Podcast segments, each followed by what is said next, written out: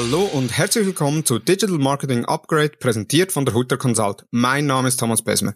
In der heutigen Episode sprechen wir über Zielgruppen mit passenden Botschaften überzeugen oder warum gezieltes Campaigning erfolgreicher ist als One-Shot-Werbung.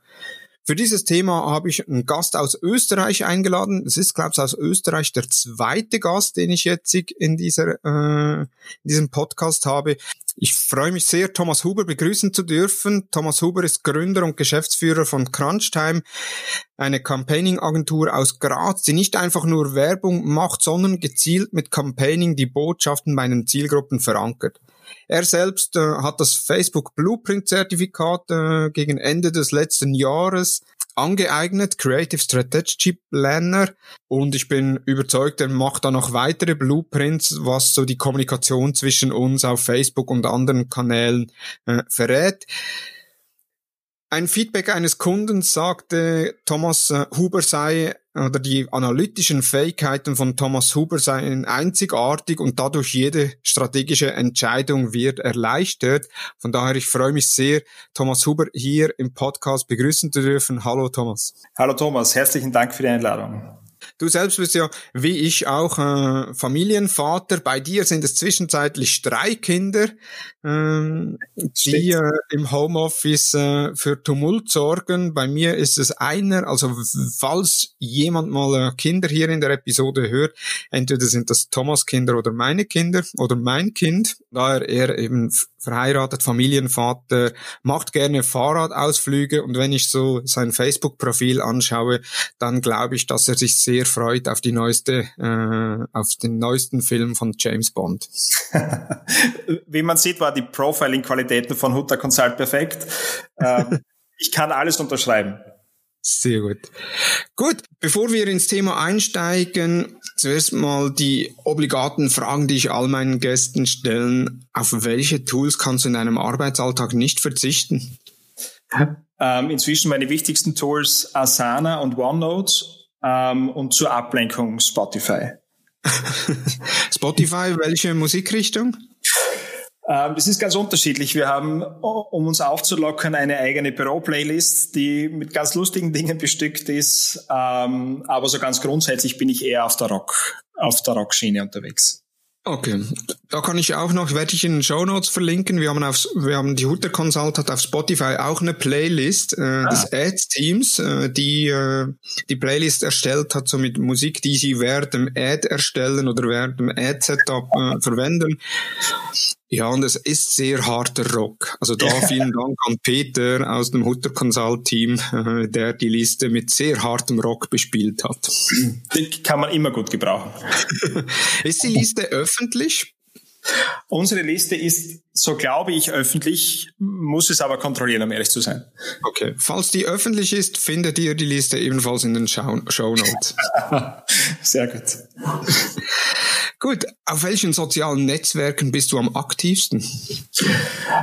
Ähm, aktiv ist jetzt relativ, also ich gehöre nicht zu den größten Postern unter den äh, Social Media Usern. Ähm, inzwischen sehr aktiv auf LinkedIn, ähm, aber auch auf Instagram und Facebook. So TikTok? Ähm, TikTok bin ich immer mit einem Auge dran. Ähm, ich kann den TikTok-Tanz noch immer zu schlecht, um wirklich auf TikTok aktiv zu sein, glaube ich. Ja, aber so die Gefahr, dass du, wenn du TikTok öffnest und zwei Stunden später die App wieder schließt, äh, das passiert nicht. Ähm, das passiert mir aktuell nicht, nein, noch nicht. aber wer weiß, was passiert. Ja. Super, sehr gut. Dann würde ich sagen, steigen wir direkt ins Thema ein. Thema ist äh, Zielgruppen mit passenden Botschaften überzeugen, beziehungsweise eben schlussendlich eigentlich Campaigning in seiner in ein, eine Ausprägung des Campaignings. Was ist für dich gutes Campaigning, Thomas? Campaigning ist ein Begriff, der durchaus unterschiedlich wahrgenommen wird, teils auch ein Wechselbad der Gefühle erzeugt bei deinem Gegenüber. Ähm, für mich oder für uns im Team ist Campaigning in erster Linie ein Mindset, also ein Selbstverständnis. Ähm, wir würden uns natürlich wünschen, dass, dass die Wahrnehmung und dass die Beteiligung von Menschen höher ist, auch bei Projekten grundsätzlich. Ähm, aber wir verstehen Campaigning als Formationsflug. Formationsflug als Strategie, Formationsflug als Kommunikation, Design, Leadership, aber auch Durchhaltevermögen. Also wenn man so will, unter uns Familienvätern die Lego-Grundplatte, die wir alle kennen, ähm, das, die Lego-Grundplatte beinhaltet ähm, ist für uns ein Versprechen. Wir geben immer ein Versprechen ab, ein Leistungsversprechen für unsere Klienten bei der, in der Audience ähm, und versuchen das eben mit Creatives, mit Captions und mit einem Angebot zu versehen, ähm, sehen aber Campaigning, egal um was es geht, als Wahlkampf. Also wir versuchen mit den Klienten und mit den Mitarbeiterinnen und Mitarbeitern des, des Klienten ähm, für eine Bewegung zu sorgen und nicht einfach nur Anzeigen zu schalten. Und das ist genau das, was wir unter Campaigning verstehen. Ähm, okay, also Wahlkampf ist ja dann eher politisch. Also ist Campaigning politisch äh, ange angehaucht ähm, oder können das auch Unternehmen einsetzen, äh, unabhängig von politischen Organisationen? Also grundsätzlich ähm, ist der Begriff Campaigning geprägt aus der Politik, ähm, aber auf jeden Fall für jede Organisation und für jedes Unternehmen einsetzbar. Für uns bedeutet es einfach nur, dass es nicht nur unter Anführungsstrichen Anzeigen schalten oder veröffentlichen ist, sondern dass die Leute bis hin zu der Person, die das Telefon abhebt oder am Cash-Desk sitzt oder an der Information sitzt, ähm, involviert ist und auch beteiligt ist und auch die, die Sprache, die Formulierungen und das Selbstverständnis mitträgt, das wir gemeinsam definieren. Ähm, mhm. Daher auch der, das Wort Formationsflug. Also wir glauben fest daran, dass jede Mitarbeiterin und jeder Mitarbeiter des Klienten Teil der Kampagne sein muss und soll. Hm. Was ist dann der Unterschied zwischen Branding und Campaigning? Weil Branding ist ja schlussendlich auch, dass ich im, äh, im Callcenter die Mitarbeitenden entsprechend briefe, wie sie gegenüber den Kunden auftreten, dann wie meine Botschaften sind, wie ich daherkomme. Mhm. Wo, wo siehst du da den Unterschied? Ähm, Campaigning verfolgt ein Business-Ziel. Branding verkörpert, also verkörpert ein Unternehmen, ein Selbstverständnis und das, und das Angebot. Ähm, das heißt kein Campaigning ohne Branding, ähm, aber ich brauche für Branding nicht immer Campaigning. Ähm, mhm. Weil Wahrnehmung Wahrnehmung zwar gepusht werden kann und auch soll, klarerweise, ähm, aber nicht immer so klar verfolgt wird, wie zum Beispiel ein Business-Ziel zu erreichen. Hast du ein Beispiel von einem Unternehmen, das aus deiner Sicht in letzter Zeit ein sehr gutes Campaigning geführt hat? Also es gibt ein, es gibt ein Unternehmen, ähm, das wir auch selbst ein Stück weit begleiten dürfen, ähm, aber nur einen Teil, das aus meiner Sicht es wahnsinnig gut schafft, die Zielgruppe, die sehr, sehr spitz ist, ähm, offline sowie online und bei jedem Auftritt wahnsinnig gut zu begleiten. Es ist ein äh, Anbieter für Hörbehelfe. Ähm, und die machen aus meiner Sicht einen wirklich sehr guten Job und die beweisen es auch, dass ähm, Campaigning in mittelständischen Unternehmen sehr wohl funktioniert. Okay. Na, sehr spannend. Wie geht ihr vor, wenn ihr jetzt für einen Kunden Campaigning äh, betreibt? Also was sind so die Schritte, die macht, um schlussendlich erfolgreich, erfolgreiches Campaigning betreiben zu können? Mhm. Ähm, eigentlich beginnt alles immer mit einem, mit einem Briefing-Termin, der nicht wie ein klassisches, der nicht ein klassisches Briefing ist. Das heißt, wir schicken dem Kunden keinen Fragebogen, sondern wir versuchen uns darauf vorzubereiten und versuchen ein sehr, versuchen ein Gespräch auf Augenhöhe zu führen und versuchen herauszufinden, was ist wirklich das Ziel des Unternehmens, aber auch der Person. Ähm, meines Erachtens wird oft vergessen, dass der Auftraggeber als Person auch ein Ziel zu erreichen hat, ein persönliches Ziel, das man Best Case mitdenken sollte. Ähm, und wir versuchen dann auch sehr schnell an Learnings aus der Vergangenheit zu kommen, aber auch um uns mit Vorurteilen zu beschäftigen. Also wir versuchen herauszufinden, was ist das, das Vorurteil ähm, dem Produkt gegenüber, dem Service gegenüber oder dem Unternehmen gegenüber, beziehungsweise was sind die häufigsten Gründe der Reklamationen, warum beschweren sich Kunden. So versuchen wir herauszufinden, wo sind Painpoints, wo, wo, wo hakt's. Mhm. Ähm, und mit äh, meist gehen wir dann mit deutlicher Überziehung des eigentlich geplanten Zeitbudgets ähm, wieder aus dem Termin raus und versuchen das im Team zu bearbeiten. Und Ähm, wir sind sehr interdisziplinär, das heißt, es gibt gute Schnittmengen im Team, aber jeder kann was anderes sehr gut ähm, und versuchen das dann zu beobachten, zu bearbeiten und ähm, daraus ein Konzept zu erstellen in erster Linie. Hm. Gibt es auch gewisse Analysen, die ihr durchführt, also im, im, äh, im Kickoff, Kickoff-Termin oder im Briefing-Termin, wo ihr ja schon sehr viel dann äh, erfährt vom Kunden, äh, ihn auch ausfragt. Geht ja. ihr auch empirisch vor, indem dass ihr mit gewissen Tools, beispielsweise Social Listening Tool, den Kunden analysiert, was wird über die Marke, über das Unternehmen gesprochen? Also grundsätzlich versuchen wir schon gut informiert in den Termin zu gehen. Es ist auch oft so, dass wir vor dem, vor dem Briefing-Termin teilweise schon Freigaben bekommen für diverse interne Analyse-Tools, sodass wir auch einmal den Status quo einsehen können. Aber so wie du sagst, natürlich versuchen wir einmal zu schauen, was wird über den Kunden erzählt, ähm, was gibt, ähm, was können wir in diversen Foren finden oder können wir etwas in Gruppen finden, ähm, was, wie wird die Branche beurteilt? Also wie, ich bin ein Fan von Statistiken. Ich schaue mir an, gibt es eine Branchenanalyse, gibt es ähm, auf Länderebene, ähm, um da möglichst ein breites Spektrum an, an, an ähm, Wissensfragmenten zu haben, sagen wir es mal so. Hm. Und mit welchen Tools macht ihr da die Analysen? Ähm, also vor dem Briefing-Termin verwenden wir eben Google Analytics, Google Trends etc., wenn wir die Zugänge bekommen, beziehungsweise Facebook Analytics, ähm, wenn wir, es ist auch oft ein, ein, ein, ein Time Gap zwischen Terminvereinbarung und Termin, das heißt, man kann sich auch wunderbar Google Alerts einstellen. Mhm. Ähm, was wir sehr gerne verwenden, ist, ähm, das kommt jetzt ein wenig darauf an, entweder davor, meist nach dem Briefing-Termin, dass wir so Staging-Kampagnen für den Kunden machen. Die haben mit der ursprünglichen Kampagne noch nichts zu tun. Ähm, wo wir mal versuchen herauszufinden, wie tickt die Audience, was braucht sie. Also Umfragen gehören zu uns eigentlich zu jedem Kampagnen-Setup. Also eigentlich ist die Umfrage und das Ergebnis aus der Umfrage das wertvollste Tool für uns.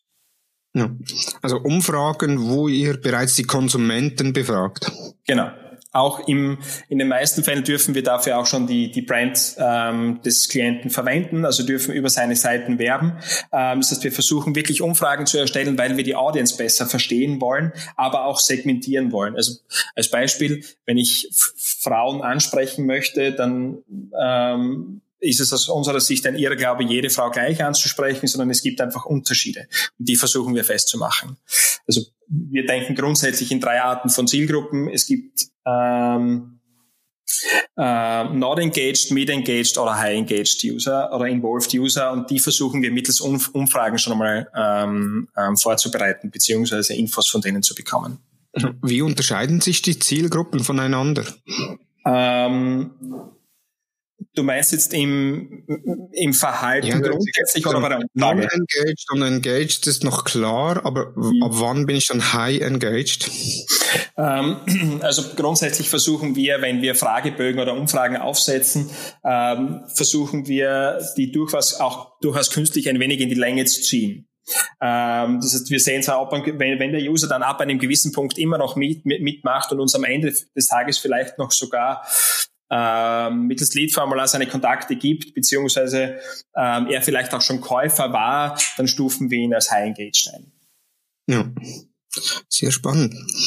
Jetzt bei den Umfragen, äh, wenn ich jetzt so meine oder meine Erfahrungen anschaue, so ein Lead ist ja dann schlussendlich eigentlich schon ein Lead, den ich definiere, äh, mhm. beziehungsweise wo werden die Umfragen äh, beworben? Das ist noch eine andere Frage. Ist das primär Facebook? Also wir haben wahnsinnig gute Erfahrungen mit Facebook gemacht, ähm, aber auch, das kommt immer darauf an, wenn wir zum Beispiel innerhalb der bestehenden Kundengruppen verstehen, also die Beweggründe verstehen wollen, warum sie Kunden wurden, dann ist das Thema Newsletter natürlich auch ein spannendes, äh, ein spannendes Umfeld. Ja. Genau. Genau, so, so Marktforschung per se macht die eigentlich nicht. Also wenn, also Marktforschung, natürlich äh, schlussendlich die Umfrage ist ja auch Marktforschung, aber nicht, ja. dass ihr da auf externe Tools zugreift, wie beispielsweise Apinio. Ähm, nein, ähm, das machen wir nicht. Also äh, die Umfrage per se hat für uns zwei Gründe. Auf der einen Seite versuchen wir die Audience, versuchen wir die Audience besser zu verstehen. Auf der anderen Seite gehört äh, die Umfragekampagne, also wir nennen es Staging-Kampagne, äh, für uns deswegen dazu, um die Zielgruppen auch gut aufzubereiten. Also als Beispiel, ähm, die meisten Österreicherinnen und Österreicher haben den Wunsch nach einem Eigenheim. Das heißt, das Targeting-Kriterium Haus und Garten ist kein Targeting-Kriterium mehr, weil ja, weil ja eh jeder ein Eigenheim besitzen will oder sehr viele. Ähm, mhm. Das heißt, wir versuchen sehr konkret mit der Umfragekampagne zum Beispiel herauszufinden, äh, wie konkret ist der Wunsch? Hast du schon einen Baugrund? Wenn ja, wo? Welche Art von, wie viele Stockwerke hättest du gerne? Welche Dachform hättest du gerne? Ähm, möchtest du gerne nur den Schlüssel in die Hand bekommen und alles ist fertig oder möchtest du selbst Hand anlegen etc.? Und so kannst du sehr gut Audiences aufbereiten und segmentieren. Und ich kann auch an diesem Punkt, wo der User steht, andocken mit meiner Botschaft. Sprich, jetzt auf Facebook dem Fall eher, dass ihr mit Core Audience arbeitet, also mit den Standard-Zielgruppen, also wirklich nach den Interessen targetet im Haus und Garten plus weitere Kriterien, um so an die passende Zielgruppe zu kommen. Ähm, für die Staging-Kampagne ja, danach eben nicht mehr, weil wir danach eben äh, genug, äh, genug, in den meisten Fällen genug Custom Audiences haben ähm, und Datensets, Datenpunkte haben, auf denen wir aufsetzen können.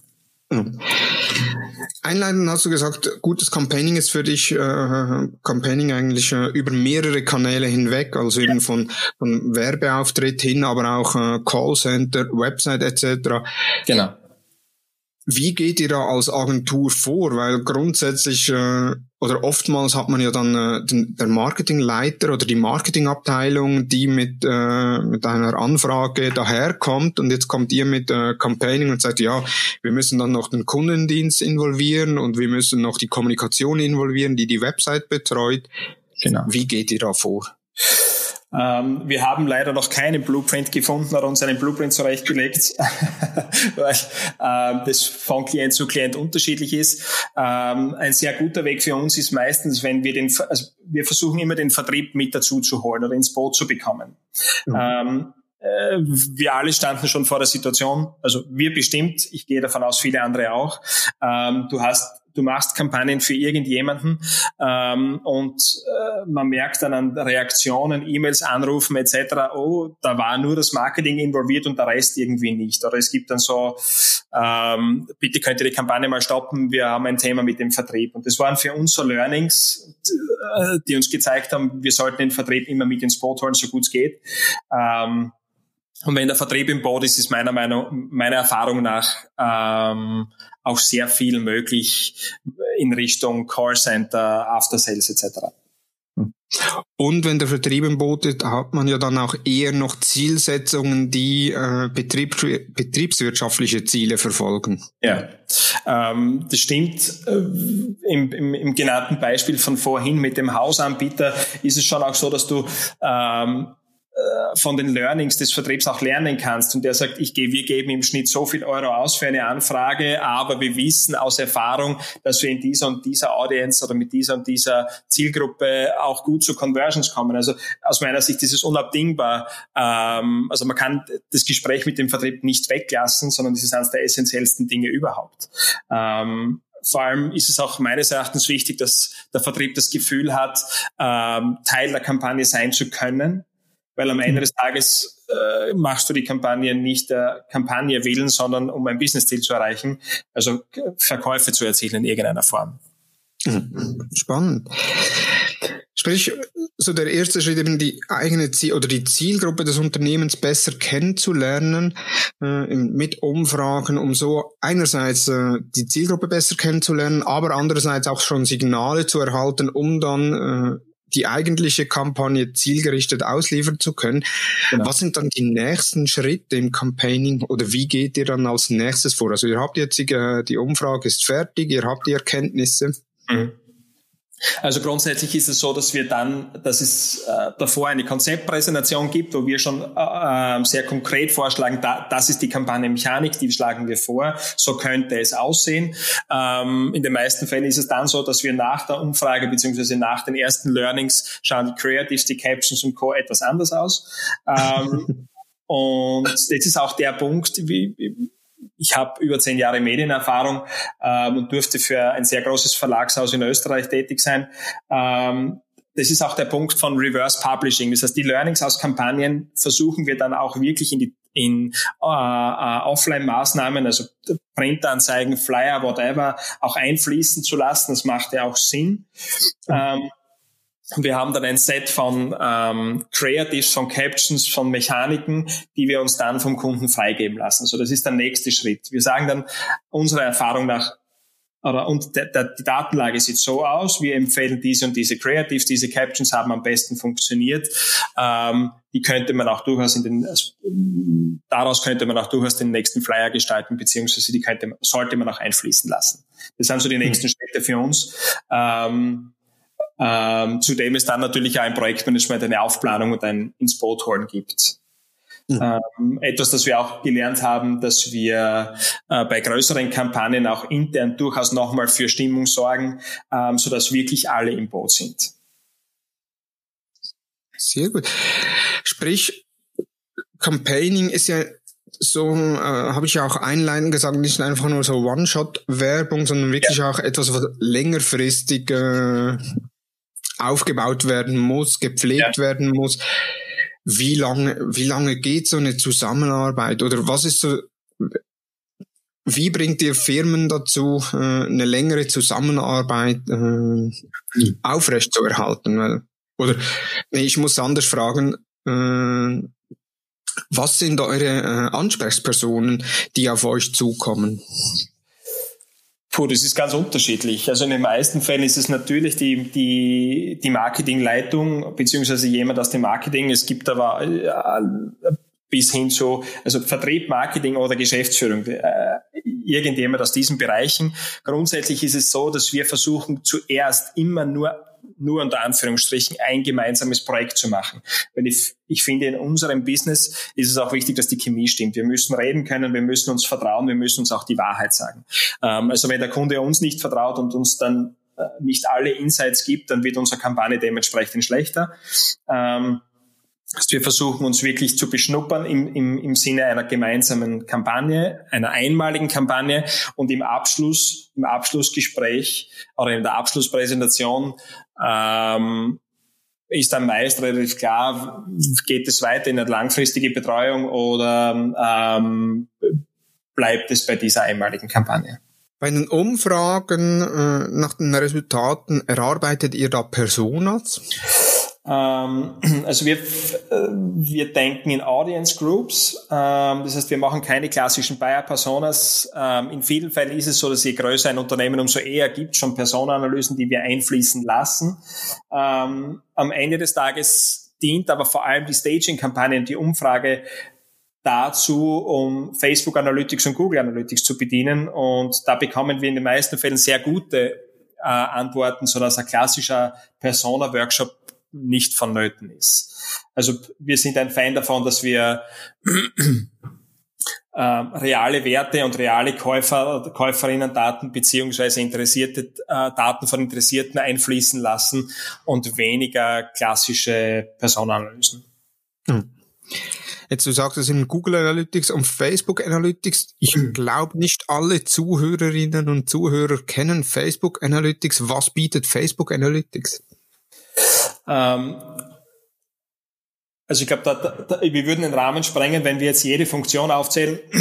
unser, unser, warum wir Facebook Analytics sehr heiß lieben, ähm, ist schlicht und ergreifend, ähm, dass wir ähm, Custom Conversions, also dass ich Analysen mittels Custom, Custom Conversions machen kann und das ohne, ohne ähm, irgendwelche äh, Webhooks etc., sondern ich kann sagen, ich habe diese und diese Custom Conversions, welche Userinnen, welche User machen das, wie lange brauchen sie dafür, welche Devices ver verwenden sie äh, und auf welches Creative haben sie verwendet. Das heißt, das für uns sehr Spannende dabei ist, weil wir versuchen mit sehr viel Pixeldaten zu arbeiten, ähm, dass die die Conversions, die wir uns ausdenken oder die wir glauben, dass sie relevant sind, direkt abrufbar sind und wir daraus Analysen ziehen können. Das ist das für uns mhm. wertvollste Tool. Ähm, und mit dem Riesenvorteil, der Business Manager beziehungsweise der, der Zielgruppenmanager, der Werbeanzeigenmanager etc. kommuniziert direkt mit dem ähm, Analyt mit Facebook Analytics und wir brauchen da keine großen Konfigurationen vornehmen. Also Ergänzung noch, äh, Facebook Analytics ist personenbasiert. Mhm. Das heißt, äh, nicht gerätebasiert, sondern da Facebook ja die Person kennt auf den einzelnen Geräten, ist es äh, personenbasiert. Also ich habe dann wirklich die Informationen von den Personen, also natürlich nicht äh, bis ins Detail, sondern ich habe dann die demografischen Merkmale, Alter, Geschlecht, Beziehungsstatus, äh, wie ist das Verhalten der Zielgruppe, äh, allgemein auf Facebook, wie oft klicken sie auf Werbeanzeigen, wie oft äh, markieren Sie eine Seite mit gefällt mir, wie oft geben Sie Reactions und was auch wichtig ist, um wirklich das volle Potenzial von Facebook Analytics ausnutzen zu können, man muss Pixels integrieren auf der Website. Beziehungsweise das Facebook-Pixel und entsprechende Events. Und ich sage immer, je mehr Events, desto mehr Spaß macht Facebook Analytics. Wenn ich vielleicht an dieser Stelle ergänzen darf, ich kann es jedem nur ans Herz legen, äh, mit dem Thomas Besmer oder seinem Team einen äh, Facebook Analytics Workshop zu machen. Gut, das muss ich jetzt im Nachgang als Werbung kennzeichnen. Äh, nicht, dass ich da in Probleme laufe, aber danke, ja. Das war ein, unbe ein unbezahltes Statement von mir. Super. Wenn man jetzt, oder wenn ihr jetzt die Zielgruppen getestet habt, äh, ihr habt dort die Botschaften ausgearbeitet, werden die dann äh, ausgearbeitet und dann äh, getestet? Ja. Oder wie geht ihr da vor? Und wenn testen, wie testet ihr die Botschaften? Ähm, also wir versuchen in erster, wir versuchen in erster Linie äh, uns einmal zu überlegen, welches Creative nehmen wir ähm, und versuchen mit einem oder sehr wenigen Creatives ab, klassische AB-Tests innerhalb von Alterssegmenten zu machen. Also wir denken meistens in Zehnersprüngen, ähm, zum Beispiel Frauen mit gewissen Interessen im Alter zwischen 30 und 39, 40 und 49 etc. Ähm, und versuchen damit klassischen AB-Tests unsere Captions und unsere Argumente abzutesten. Was mhm. führt eher zum Ziel? Und am Ende des Tages ähm, am Ende des Tages versuchen wir dann best of auf allen Werbegattungen und auf allen Werbemitteln, die wir zum Einsatz bringen, auch wirklich einzusetzen. Welche Testmöglichkeiten in Facebook bevorzugt ihr? Also so ähm, Split-Test, A-B-Test, äh, mehrere äh, Anzeigen in einer Anzeigengruppe. Wir waren, wir waren ursprünglich auf dem Thema mehrere Anzeigen in einer Anzeigengruppe. Ähm, inzwischen, inzwischen verwenden wir gut und gerne den, den klassischen AB-Test. Okay. Sehr genau. gut, spannend. Wenn nun die Zielgruppe steht, die Botschaften stehen, wie ist dann das weitere Vorgehen? Also hat dann der Kunde eigentlich, ich sage jetzt mal, ein Blueprint, was funktioniert und kann dies dann übernehmen und auch andere Agenturen äh, dahingehend briefen oder intern übernehmen? Ja. Oder gibt es da Dinge, die optimalerweise weiterhin von euch gemacht werden? Ähm, also grundsätzlich ist bei uns ähm, bei jeder Zusammenarbeit, ob es jetzt ein Projekt ist oder ob es eine äh, äh, langfristige Zusammenarbeit ist, ähm, gibt es von uns ein Kampagnen-Playbook. Das Playbook definiert als, Zusammen also als Zusammenfassung, als Kampagnenmanifest, wenn man so will, ähm, was war die Zielsetzung, was war die Ausgangslage, welche Maßnahmen haben wir getroffen, welche Learnings haben wir getroffen, welche Creatives haben besonders gut funktioniert und so weiter. Ähm, und das bekommt der Kunde auch zur freien Verwendung. Also wir, der Kunde kauft bei uns keine Blackbox, sondern soll möglichst lange davon profitieren können. Mhm das ist für uns auch ein, ein, für uns ist Zusammenarbeit auf Augenhöhe extrem wichtig und das ist ein, ein Baustein aus unserer Sicht für äh, Zusammenarbeit auf Augenhöhe und auf langfristige Zusammenarbeit. Hm. Spannend. Vor allem die Idee des Playbooks finde ich, äh, finde ich äh, sehr gut. Also wirklich, dass der Kunde äh, schlussendlich all eure Erkenntnisse aus der Staging-Kampagne, aber auch der Hauptkampagne äh, mitnehmen kann genau. die entsprechend äh, weiterverwenden kann, auch für andere Kanäle. Also in vielen Fällen ist es so, es gibt ja dann Social Media Teams in Unternehmen, es gibt ja ähm, äh, andere, andere äh, Mitarbeiterinnen und Mitarbeiter, die viel tun. Und wenn es etwas gibt, ähm, was man sich mitnehmen kann, dann soll das auch jedem zur Verfügung stehen. Und dann wollen wir auch kein Geheimnis draus machen, ganz im Gegenteil. Mhm. Also wir wollen ja auch, dass der Kunde kein Geheimnis aus seinen bisherigen Learnings macht. Daher ist es nur gut und fair, dass wir auch, dass wir auch das Gegenstück dazu bieten. Jetzt haben wir viel über Campaigning gesprochen. Was mhm. ist aus deiner Sicht Campaigning nicht? Ähm, was ist Campaigning nicht, beginnt meist mit dem Satz, könnt ihr schnell. Ähm, also du bekommst einen Anruf von jemandem, man könnte mir schnell Anzeigen live schalten. Wir haben da eine Printkampagne, könnt ihr das schnell auf Social Media äh, veröffentlichen. Ähm, Campaigning ist für mich auch nicht nur in einer Dimension denken. Also äh, selbst wenn ich in einer, in einer Kampagne mal äh, die Learnings nicht auf anderen, auf anderen Werbeplattformen oder Plattformen äh, zum Einsatz bringe, ähm, dann soll es mir zumindest die Fantasie bieten, dass ich das in Zukunft mache. Aber wenn ich das nicht tue, dann ist es für mich nicht Campaigning, sondern einfach ähm, Anzeigen schalten. Das ist auch okay, aber das ist nicht unsere Disziplin, sozusagen. Hm. Was ist so der, der zeitliche Verlauf von der ersten Kontaktaufnahme, bis man das Playbook erhält? Huh. ähm, das ist ganz unterschiedlich. Manchmal muss es richtig schnell gehen. Richtig schnell heißt? Äh, also meistens ist es so, dass wir vom, vom Briefing, vom persönlichen Briefing-Termin bis zur Konzeptpräsentation, was tun wir wie, nehmen wir uns eineinhalb bis zwei Wochen Zeit. Mhm. Ähm, weil ich bearbeite den Case auch nicht unmittelbar nach dem Briefing-Termin. Ich muss es selbst sacken lassen, ähm, sickern lassen, schaue mir die Dinge dann noch einmal an und noch einmal an und noch einmal an. Ähm, aber im Schnitt brauchen wir so zwei Wochen, bis wir das Konzept präsentieren können. Mhm. Dazu muss man vielleicht auch sagen, wir, wir nehmen uns auch meistens heraus oder oft fallen uns Dinge ein. Was könnte man ähm, für neue Produkte, das muss jetzt kein Launch sein, sondern kann auch ein Sampling sein zum Beispiel. Ähm, und das präsentieren wir mit. Also für uns ist Campaigning immer auch den Business-Background und den Produkt-Background mitzudenken. Ja. Sehr spannend. Thomas, vielen Dank. Das wär's schon von meiner Seite äh, mit den einzelnen Fragen. Was ich so, so Takeaways herausnehme, äh, vor allem das Interessanteste finde ich das Playbook äh, schlussendlich. Also nicht, das, nicht nur das ist nicht das einzige Interessante, aber jetzt für mich persönlich so ein Playbook, wo ich dann wirklich äh, eigentlich dem Kunden aufzeige, was hat alles funktioniert, was hat man gemacht. In welcher Form ist das Playbook? Da noch eine Frage. Ähm, also auf jeden Fall elektronisches PDF, aber beim Abschlusstermin, je nachdem wie viel, also wie der Abschlusstermin stattfindet, aktuell halt sehr viel virtuell, aber grundsätzlich gibt's das dann auch ausgedruckt. Ja, also eher so in, in Präsentationsform als PDF. Ja, genau, genau. Also vielleicht ergänzend, was ich ergänzend dazu sagen möchte, ist, dass ähm, wir so den Eindruck haben, dass es äh, natürlich auch unser Ansprechpartner muss sich immer wieder mal oder hat immer wieder mal inzwischen Fragen, wo das Playbook noch nicht fertig ist. Deswegen versuchen wir auch dem Kunden ähm, ein, ein Dashboard zur Verfügung stellen, wo ähm, das sich automatisch aktualisiert und wo alle aus unserer Sicht wesentlichen Werte für den Kunden zusammengefasst werden, ähm, um auch inzwischen immer das Gefühl haben, involviert zu sein, weil es der Klassiker ist, der Kunde ist in einem Show fix und möchte äh, mit seinem Ansprechpartner oder mit seinem Vorgesetzten ähm, Dinge besprechen, hat dann Fragen, ruft uns an. Wir sind in dem Moment mit Sicherheit nicht erreichbar, weil in einem Call oder in einem Termin.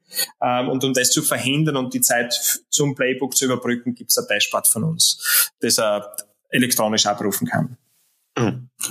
Super. Thomas, vielen Dank für deine Zeit, ähm, für deine Dank. Antwort. Äh, für mich äh, sehr interessant im Playbook auch die Vorgehensweise mit dem Test, äh, mit den Umfragen. Das wird oftmals zu wenig gemacht. Also man macht, man macht da Analysen eben über Facebook Analytics, über Google Analytics, über andere Social Listening Tools, wo man dann schaut, okay, wer spricht über die Marke etc. Aber dass man es wirklich auch mal abtestet vor der eigentlichen Kampagne, das wird oftmals vernachlässigt, beziehungsweise dort verlässt man sich das dann auf das eigene Bauchgefühl. Äh, und das kann ja teilweise dann schon eher eine kostspielige Sache sein, wenn man es komplett falsch macht. Also ich kann garantieren, es sind jedes Mal Überraschungen dabei und ähm, wir haben auch jedes Mal so mit dem Thema, wird da wer teilnehmen, gibt uns jemand Antworten und unserer Erfahrung nach ist es so, dass Menschen gerne dabei sind, Menschen gerne Feedback geben, wenn man ihnen auch das Gefühl gibt, dass es etwas bringt. Ähm, ich glaube, das ist eines der wesentlichsten Dinge und dann kann man wirklich sehr viel über seine eigene Marke oder über die Marke des Klienten und über dessen Business erfahren. Mhm. Super. Thomas, nochmals vielen herzlichen Dank für deine Zeit, für deine Ausführungen. Äh, ich freue mich, äh, dass ich dich hier als Gast begrüßen durfte. Hat dir die Episode gefallen? Bewerte uns auf iTunes und folge uns natürlich im Podcast-Player deines Vertrauens. Feedback zur Episode gerne via Facebook, Instagram, LinkedIn oder per E-Mail an dmu.hutter-consult.com. Hast du unseren Newsletter bereits abonniert? Wenn nicht, geh auf hutter-consult.com und abonniere unseren Newsletter. Jeden Sonntag die neuesten Entwicklungen rund um Facebook und Instagram in deinem Posteingang. Vielen Dank fürs Zuhören und ich freue mich, wenn du übernächsten Freitag wieder dabei bist bei der nächsten Ausgabe des Digital Marketing Upgrade Podcast der der Hutter Consult. Vielen Dank und tschüss.